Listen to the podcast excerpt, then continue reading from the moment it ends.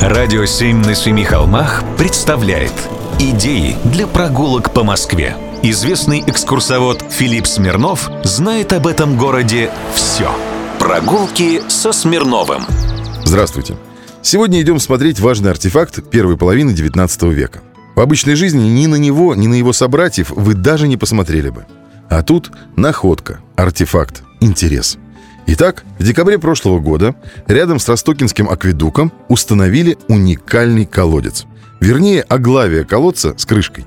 Оглавие колодца выполнено из семи каменных блоков, вытесанных вручную и тщательно подогнанных друг к другу, с большой металлической крышкой, памятником развития металлургии Николаевской России. Диаметр каменного кольца из семи блоков приблизительно 140 сантиметров. Диаметр чугунной крышки – 102 сантиметра. И ведь как дело было – еще в 2017 году в Москве, около дома номер 28 по улице Сретенка, археологами был обнаружен колодец 1830-х годов. Он является важной частью инженерной конструкции Мытищинского водопровода второй очереди и представляет собой не только археологический объект, интересный узкому кругу специалистов, но и памятник истории, науки и техники того времени. Мытищинский водопровод вообще – это одно из старейших на территории России инженерных сооружений – и уж точно самое старинное из всех сохранившихся на территории Москвы. В 1779-1805 годах от ключей в верховьях Яузы до бассейна на Трубной площади проложили самотечный водопровод. Назвали его Мытищинским. Вода текла под рассчитанным уклоном в подземной кирпичной галерее. По пути следования в город происходила значительная потеря воды, так как она просачивалась в швы кирпичной кладки, заодно разрушая галереи. Кроме этого, быстро сгнили деревянные фундаменты галерей, из-за чего те просели. Вода по капле камень точит. После того, как обвалилась подземная часть в Сокольниках в 1823 году, недалеко от места обрушения построили первое водоподъемное здание с паровыми машинами. Оно не сохранилось. До него оставили в действии кирпичную галерею, а от него в город проложили чугунные трубы. Те, в свою очередь, вели уже к Сухаревой башне, в которой поставили первый водонапорный резервуар. А от башни трубы шли по улице Сретенка к фонтану на Никольской площади, также известному как Лубянский, потом на Театральную, потом в Александровский сад. И вот именно на первом отрезке от Сухаревой башни до Лубянки был найден ревизионный колодец. Он находился на Сретенке напротив Даева переулка прямо под проезжей частью. Колодец представляет собой техническое новаторство для времени его сооружения. Он разборный, типовой, сложный из стандартного кирпича, но сохранивший элементы ручной работы. И впечатляют его размеры – за два века стандарты уменьшились. Сейчас люки уже. А может, люди исхудали. Прогулки со Смирновым. Читайте на сайте radio7.ru. Слушайте каждые пятницу, субботу и воскресенье в эфире «Радио 7» на Семи холмах. «Радио 7» на Семи холмах представляет Идеи для прогулок по Москве. Известный экскурсовод Филипп Смирнов знает об этом городе все. Прогулки со Смирновым. Здравствуйте. Обожаю старинные фотографии. Очень часто они служат отправной точкой в расследовании разных краеведческих фактов. Вот тут в букинистическом магазине увидел как-то съемку поля Нюдо. Виды Москвы. Среди прочего обратил внимание на милых барышень-крестьянок, которые идут вдоль богатых ворот московского домовладения. Фотографа не стесняются. Лето, жара. Обе одеты, как две бабы на чайник. Но вот дом показался мне очень знакомым. Пусть и видно было только кусок стены и наличник. Выяснил, что это съемка 1896 года. На фотографии крестьянки следуют по Большому Савинскому переулку. И вот удача, дом сохранился. Это само по себе тоже очень ценно. В последнее время в хамовниках старина уступает место современной застройки какими-то повышенными темпами. Так вот, перед нами Большой Савинский переулок, 8, строение 5.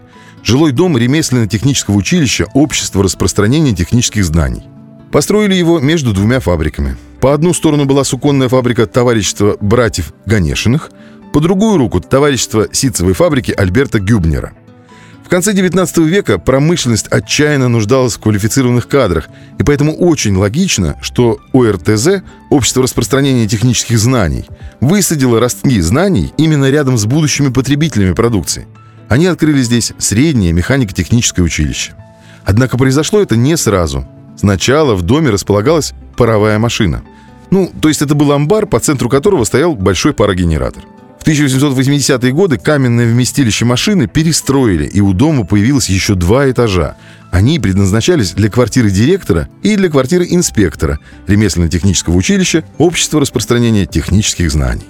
Деревянная часть здания обшита тесовыми досками. Северо-восточный и юго-западный фасады декорированы резьбой в псевдорусском стиле, оконными наличниками, карнизными тягами, подзорами. С тыльной стороны дома декора нет. Интерьеры не сохранились, что и понятно. Тут был техникум в советское время, а потом офис. Но сходить посмотреть все же стоит. Два шага от Кремля, а будто в провинцию нечаянно попал. Или в 19 век. Прогулки со Смирновым. Читайте на сайте radio7.ru. Слушайте каждые пятницу, субботу и воскресенье в эфире «Радио 7» на Семи холмах. «Радио 7» на Семи холмах представляет Идеи для прогулок по Москве. Известный экскурсовод Филипп Смирнов знает об этом городе все. Прогулки со Смирновым. Здравствуйте. На Бауманской улице, почти прямо напротив метро, стоит уникальной красоты дом. На него я и приглашаю вас взглянуть сегодня. Официальную справку про западный флигель городской усадьбы Карабанова-Занковского вы сможете найти в открытой еще пока сети интернет. Я же хотел бы обратить ваше внимание на детали. Дом построен в 1790-е годы, предположительно при авторстве самого Матвея Казакова. Владельцем дома тогда был один вице-губернатор, и поэтому архитектор расстарался – Конечно, ничего сверхъестественного, но все дорого-богато. Сын вице-губернатора Карабанова был известнейшим коллекционером, который завещал свое собрание государства. В 1812 году дом сильно пострадал в пожаре, но его отреставрировали. И мне кажется, что тогда же и появились те самые детали, на которые я хочу обратить ваше внимание. Итак, Бауманская улица, 38. Смотрим над вторым этажом три картуша. На первом представлена сценка. О чем-то совещаются двое в тогах, перед ними жертвенник, а перед ним куб, на котором сидит Купидон. Ну или просто голый толстощекий младенец с крылышками. На второй лепной картине некая дама протягивает прямоугольную корзину с какими-то ягодами, такому же ангелочку, а может и ему же. На третьей еще две дамы в пространных хитонах смотрят на спящего на камне голого младенца. Что перед нами? Один из самых распространенных сюжетов панно в допожарной Москве – называется «Жертвоприношение Амуру». Амур, он же Эрос, он же Эрот, он же Купидон, согласно мифу, регулярно озорничал. И хоть ему Афродита наказывала стрелами любви поражать только тех, кого она велит, порой он вел своего рода ковровые бомбардировки. Ну а порой был, напротив, столь послушен, что, как в мифе о Психее, исполнил волю матери своей Афродиты и подверг жену мучениям. В литературных гостиных Москвы любили рассказывать мифы Древней Греции и Древнего Рима. Читали переводы с французского, давали разного рода интерпретации этого мифа. Например, сказка про аленький цветочек – это переложение мифа об Амуре и Психее на русский манер. В общем, говорили много и без умолку, и все время о любви. Сегодняшний же человек, стоя на трамвайной остановке, смотрит на всех этих античных героев и не понимает, что за тремя картинами вся жизнь конца 18 столетия – Мечты, расцвет и сон старости. Прогулки со Смирновым. Читайте на сайте radio7.ru. Слушайте каждые пятницу, субботу и воскресенье в эфире «Радио 7» на Семи холмах.